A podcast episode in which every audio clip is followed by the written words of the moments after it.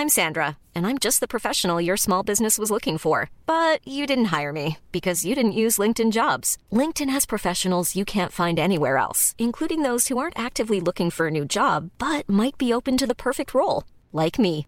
In a given month, over 70% of LinkedIn users don't visit other leading job sites. So if you're not looking on LinkedIn, you'll miss out on great candidates like Sandra. Start hiring professionals like a professional. Post your free job on linkedin.com/people today.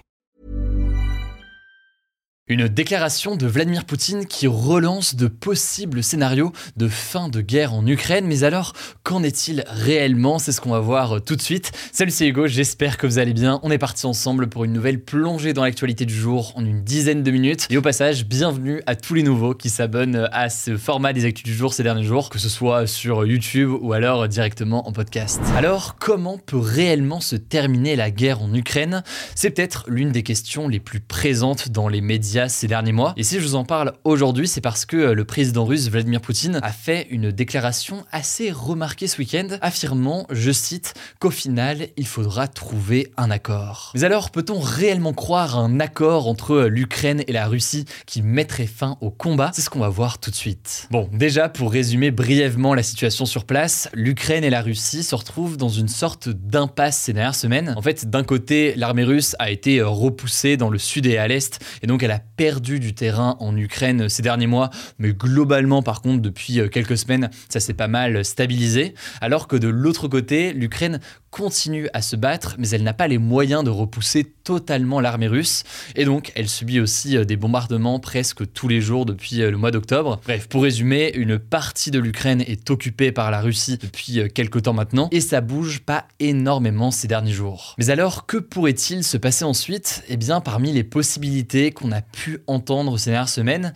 même si elle est assez euh, peu probable aujourd'hui, il y a l'hypothèse que Vladimir Poutine, qui est donc à l'origine de l'invasion, finisse par être renversé. Alors évidemment, ce n'est qu'une hypothèse, mais ce qui est sûr en fait, c'est que Vladimir Poutine fait de plus en plus débat, y compris au sein de son propre peuple et y compris au sein de son camp. On a vu ces derniers mois des manifestations contre la guerre au sein même de la Russie, alors que la contestation est quelque chose d'assez rare dans le pays, en raison notamment eh bien, des restrictions en matière de liberté d'expression. Mais au-delà de ces manifestations qu'on a pu observer dans la rue et qui aujourd'hui n'ont pas l'air de trop inquiéter euh, Vladimir Poutine, c'est surtout en fait la solidité de l'entourage de Vladimir Poutine qui est euh, questionnée, avec certains hauts responsables proches de Vladimir Poutine qui questionnent cette guerre et qui pourraient donc être tentés de remettre en cause la place du président russe. D'ailleurs, certains estiment que l'une des preuves de cette forme d'isolement de Vladimir Poutine, c'est le fait qu'il ne va pas tenir sa conférence de presse traditionnelle qui a lieu normalement en fin d'année et c'est assez marquant car c'est la première fois en 10 ans que cette conférence de presse n'aura pas lieu. Maintenant, il faut quand même le dire, hein, pour nuancer cette hypothèse d'un Vladimir Poutine renversé, aujourd'hui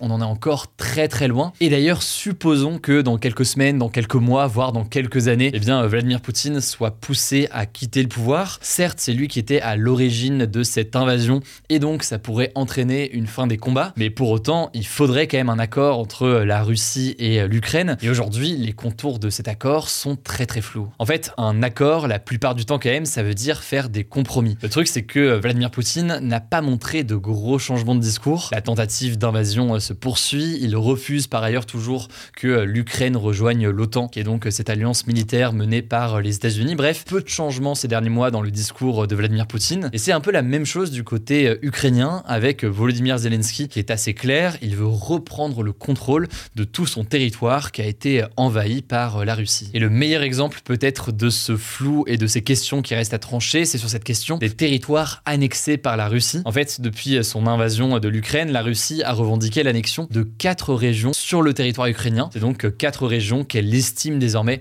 comme étant des régions russes. Alors l'Ukraine jusqu'ici a toujours montré une volonté de reconquête de ces territoires à l'est et au sud du pays. D'ailleurs, l'armée russe a commencé à reprendre du terrain sur certaines de ces régions qui avaient été euh, annexées. Mais au-delà de ces quelques régions qui ont été annexées récemment par euh, la Russie. On peut aussi parler de la Crimée, qui est donc cet ancien territoire ukrainien qui a été annexé par les Russes en 2014. Là aussi, l'Ukraine estime que c'est bien, son territoire et qu'elle doit donc reprendre contrôle dessus. Faut aussi bien voir que les enjeux sont grands pour Vladimir Poutine et pour le président ukrainien Volodymyr Zelensky. En effet, en Russie, reculer signifierait que la guerre n'a servi à rien. Or, depuis des mois, le gouvernement russe et Vladimir Poutine fait tout pour mobiliser sa population malgré les doutes qu'elle peut avoir. Donc un retrait et un recul là-dessus peut être très mal perçu. Par ailleurs, du côté euh, ukrainien, la population soutient aujourd'hui euh, Volodymyr Zelensky tant qu'il continue le combat contre la Russie. Donc concrètement, le voir aller signer demain un accord et faire des compromis avec la Russie pourrait potentiellement l'affaiblir, y compris personnellement. Par ailleurs, il faut rappeler que la population ukrainienne est essentielle actuellement dans cette guerre. C'est elle qui s'est engagée et a rejoint en partie euh, l'armée pour combattre. D'autres s'occupent des distributions alimentaires, d'autres réparent le réseau électrique très endommagé en ce moment à cause des bombardements. Bref, le soutien de la population est central et donc forcément le discours du président ukrainien est scruté. Enfin, et ça me paraît absolument essentiel de le mentionner, on ne peut pas parler de la guerre en Ukraine sans parler de cet aspect, c'est la question des autres pays euh, impliqués dans cette guerre et qui pourraient peser pour ou contre dans le cas euh, d'un accord. En effet, depuis février, très clairement, l'Ukraine est dépendante militairement et en partie financièrement des pays occidentaux qui sont euh, venus le soutenir. C'est le cas évidemment des États-Unis, mais c'est aussi le cas de pays européens,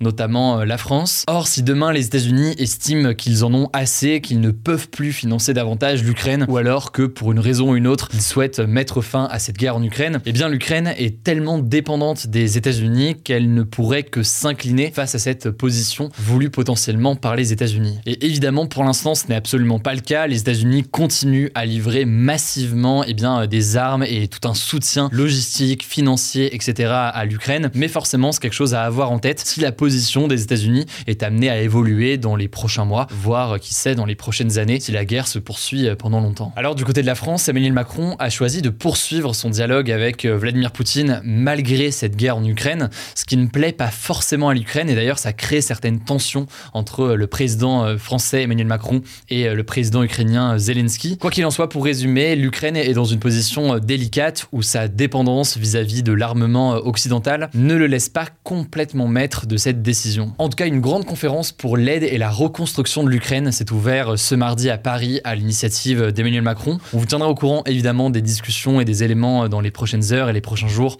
y compris sur notre compte Instagram. Mais on sait déjà que près d'un milliard de dollars de dons ont été promis dans le cadre de cette conférence et des dons qui iront donc à l'Ukraine. C'est donc un soutien important qui montre que pour l'instant les Occidentaux continuent à soutenir assez massivement l'Ukraine. On verra donc ce qu'il en est dans les prochains jours. Ça me semblait en tout cas essentiel de faire un petit point là-dessus euh, aujourd'hui. En attendant, je vous laisse avec Blanche pour le reste des actualités en bref. Merci Hugo et salut tout le monde. On commence avec une petite mise à jour sur le Qatar Gate dont Hugo vous parlait hier, qui implique notamment une vice-présidente du Parlement européen, la grecque Eva Kaili, qui a été démise de ses fonctions. Alors l'enquête judiciaire continue, de nouvelles perquisitions ont été réalisées ce lundi au Parlement européen par la police pour trouver d'éventuelles preuves. Une enquête interne a également été ouverte au Parlement pour faire la lumière sur cette affaire. De son côté, l'avocat d'Eva Kaili a assuré que sa cliente n'avait pas touché d'argent du Qatar. C'est la première fois que sa défense s'exprime publiquement. Bref, tout ça arrive alors que le président de la République Emmanuel Macron doit se rendre à Doha au Qatar ce mercredi pour assister à la demi-finale de la Coupe du monde de football qui oppose la France au Maroc, comme il l'avait promis il y a quelques semaines. Certains, comme le député écologiste Yannick Jadot, estiment qu'il aurait dû annuler sa visite dans le contexte de cette affaire. Deuxième actu, toujours en rapport avec l'Europe, qui concerne cette fois-ci l'environnement. L'Union européenne a validé ce mardi la création d'une taxe carbone aux frontières en Europe. On appelle aussi ajustement aux frontières, un mécanisme unique au monde. Alors, je vais essayer de vous l'expliquer, c'est pas évident, mais concrètement, les entreprises qui vendent des produits en Europe depuis l'étranger devront payer pour les émissions de gaz à effet de serre liées à la production de ces produits. Ça va d'abord concerner certains secteurs, les secteurs de l'acier, de l'aluminium, du ciment, de l'engrais ou encore de l'électricité, avant de s'élargir potentiellement à tous les secteurs. Alors, ce genre de taxe environnementale existe déjà pour les produits faits en Europe, mais là, le but c'est d'éviter que les entreprises contournent ces taxes en important des produits depuis l'étranger. Parce que maintenant, les produits importés de l'étranger seront aussi taxés, autrement dit, avec cet ajustement carbone aux frontières,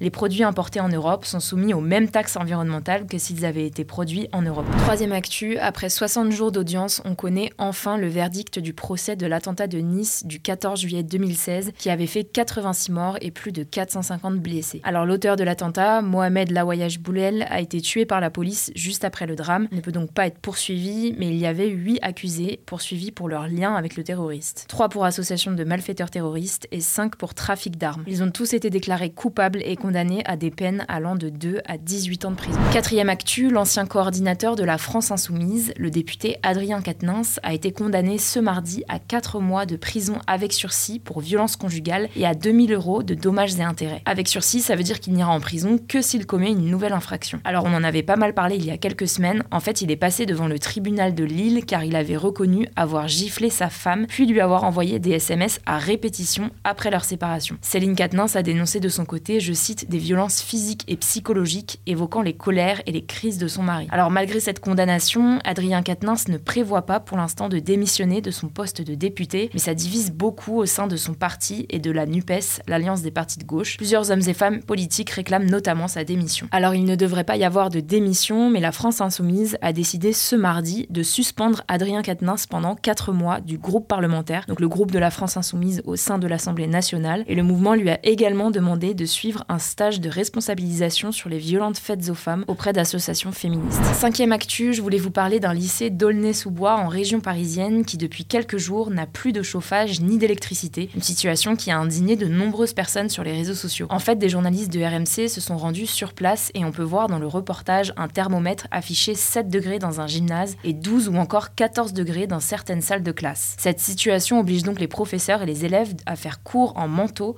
sachant qu'en plus du manque de chauffage, certaines fenêtres sont cassées et donc laissent passer l'air. Alors le ministre de l'Éducation nationale, Papendiaï, s'est rendu sur place ce mardi et de son côté, Valérie Pécresse, qui est la présidente de la région Île-de-France et donc responsable des lycées dans la région, s'est défendue en rappelant qu'un investissement de 47 millions d'euros était prévu pour ce lycée et donc que les travaux n'ont pas encore commencé. Enfin, dernière actu, après avoir baissé pendant 5 ans, la consommation de tabac a recommencé à augmenter en 2021 en France, selon une étude de Santé publique France publiée ce mardi. Pour vous donner quelques chiffres, en 2019, 30,4% des Français se disaient fumeurs et ils sont désormais 31,9% en 2021. Pour expliquer ces résultats, Santé publique France juge qu'il ne faut pas exclure l'impact de la crise sociale et économique liée au Covid-19, la cigarette pouvant être perçue comme une manière de gérer le stress ou surmonter certaines difficultés par exemple. Alors les spécialistes proposent plusieurs solutions, augmenter encore fortement le prix du paquet de cigarettes ou encore des moyens de prévention démultipliés sur les réseaux sociaux. Voilà, c'est la fin de ce résumé de l'actualité du jour. Évidemment, pensez à vous abonner pour ne pas rater le suivant, quelle que soit d'ailleurs l'application que vous utilisez euh, pour m'écouter. Rendez-vous aussi sur YouTube ou encore sur Instagram pour d'autres contenus d'actualité exclusifs. Vous le savez, le nom des comptes, c'est Hugo Décrypte. Écoutez, je crois que j'ai tout dit. Prenez soin de vous et on se dit à très vite.